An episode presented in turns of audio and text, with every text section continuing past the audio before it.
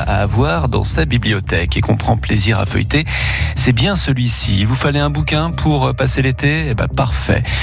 Un siècle de faits divers dans le département de la Loire. C'est un livre génial, c'est l'occasion de s'amuser mais aussi se balader sur tout le territoire à travers des histoires souvent normales mais qui prennent une tournure anormale, voire paranormale.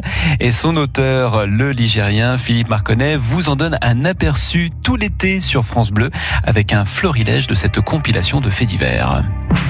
Ce 27 décembre 1960 se présentait à la barre du tribunal correctionnel de Saint-Étienne une petite femme, les cheveux un peu blanchis dépassant sous son fichu, vêtue d'un manteau noir un peu élimé aux manches, les yeux apeurés, une vraie silhouette à la Eugène Su. C'était la veuve Rapp, 63 ans, une physionomie régionale qui totalisait près de 30 années de prison et presque 280 ans d'interdiction de séjour à Saint-Étienne. Cette petite bonne femme n'avait jamais quitté la préfecture de la Loire. Sa vie était ici. Où voulez-vous qu'elle aille? Car la veuve Rapp était la reine des kleptomanes. Elle était habituée du tribunal et elle avait toujours l'air de n'avoir pas de chance. Il faut tout de même reconnaître qu'elle manquait plutôt de flair, puisque la dernière affaire qui l'amenait à la barre était plutôt cocasse.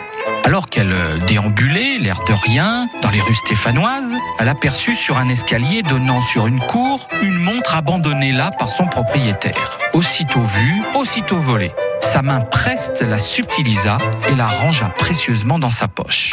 Oui, mais voilà, elle ignorait qu'elle appartenait à un brigadier de police qui l'avait déposé là quelques instants, le temps d'aller chercher ses clés de voiture. Elle ignorait encore, cette victime du mauvais sort, que le brigadier en question l'avait arrêté quelques jours auparavant.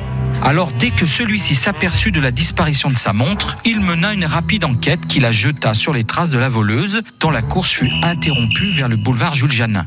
Et face à l'évidence, la pauvre veuve n'eut pas le choix elle dut rendre la montre et suivre le brigadier au commissariat. Elle vole, mais c'est chronique, comme la coqueluche ou la rougeole. Tu sais, comme les chewing-gums qui traînent sur les trottoirs et qui s'incrustent dans les semaines. Une seconde pour l'attraper, un mois pour s'en débarrasser. Elle ressemble à une vieille planche poussée vers le rivage par des flots houleux.